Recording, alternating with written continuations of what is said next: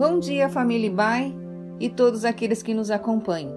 Aqui quem fala é Dirce Lara e este é o devocional da Igreja Batista Avenida dos Estados, em Curitiba, Paraná. Hoje é segunda-feira, 8 de fevereiro de 2021. Nosso tema nesta semana é Superando a Ansiedade. Nosso texto para leitura hoje está em Filipenses 4, 6 e 7.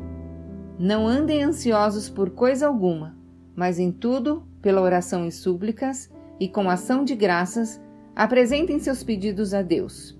E a paz de Deus, que excede todo entendimento, guardará o coração e a mente de vocês em Cristo Jesus. Deus quer que tenhamos vida abundante.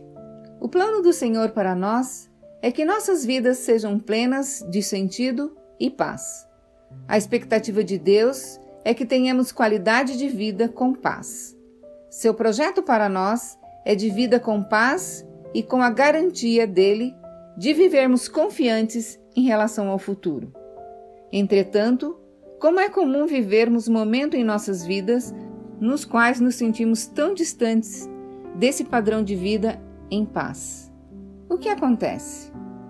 É natural pensarmos que viver a qualidade de vida de quem experimenta a paz no seu dia a dia é algo extremamente difícil, porque estamos rodeados de provações e aflições por toda parte.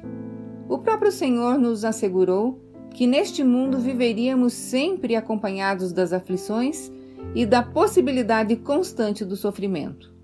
Então somos levados a pensar que é uma impossibilidade viver em paz em um mundo tão cheio de problemas. Mas o Senhor nos ensina que o nosso problema não tem a ver essencialmente com os problemas da vida, mas sim com a forma como nós lidamos com eles.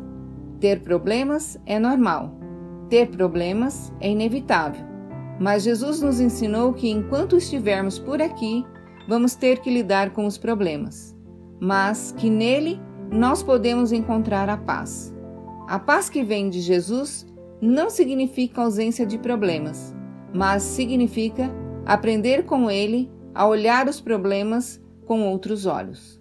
Eu e você podemos ter problemas, mas os nossos problemas não podem nos ter.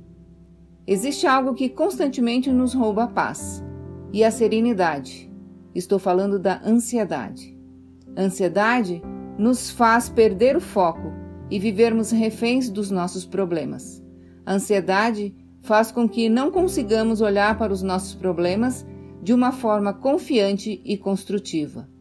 A ansiedade nos faz pequenos diante dos obstáculos que a vida naturalmente coloca diante de nós. A ansiedade nos faz perder a qualidade de vida e isso acontece porque ela tira de nós a condição de vivermos o presente. Perdemos o foco, sofrendo por antecipação Ansiosos, nós acabamos trazendo para o nosso hoje as inquietações relacionadas às coisas com as quais deveríamos lidar mais tarde. Acabamos sofrendo agora por coisas que, na maioria das vezes, não chegarão a acontecer em nossas vidas e na vida de pessoas que amamos. Deus sabe tudo a respeito de nós. Desde que desobedecemos a Deus no Éden, passamos a conhecer a insegurança que a ansiedade nos traz ao coração. Deus é nosso grande terapeuta e conhece todas as nossas fragilidades. Por isso a Bíblia está cheia de ensinamentos sobre como lidar com a ansiedade. São numerosas as palavras bíblicas que nos convidam a descansar no Senhor e superarmos essa expectativa angustiante que a ansiedade nos traz. O Senhor nos desafia a transformarmos as nossas ansiedades em orações com gratidão a Deus, para que a paz que vem de Deus, a qual não conseguimos explicar, guarde o nosso coração e os nossos pensamentos em Cristo Jesus. Filipenses 4, 6 e 7. Somos gratos ao Senhor porque, ainda que tenhamos os nossos problemas e com a nossa dor, jamais estaremos sozinhos. O Senhor é o nosso pastor e Ele mesmo não nos faltará. Ansiedade tem a ver com o medo de algo dar errado no futuro próximo ou mais distante. Trata-se daquela expectativa de que algo ruim pode acontecer a qualquer momento e que as coisas não vão dar certo. Quando esses sentimentos prevalecem, a nossa paz é roubada. Nessa oportunidade, quero convidá-lo a descansar no Senhor e esperar nele. Jesus disse que basta cada dia a sua porção de problemas e que no dia de amanhã nós vamos lidar com os problemas do amanhã.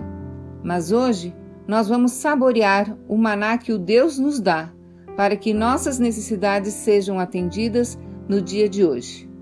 Amanhã teremos novas necessidades, mas também teremos a renovação da provisão de Deus através do seu maná. O maná virá para cada dia, porque o Senhor é fiel. Deus os abençoe com um lindo e feliz dia.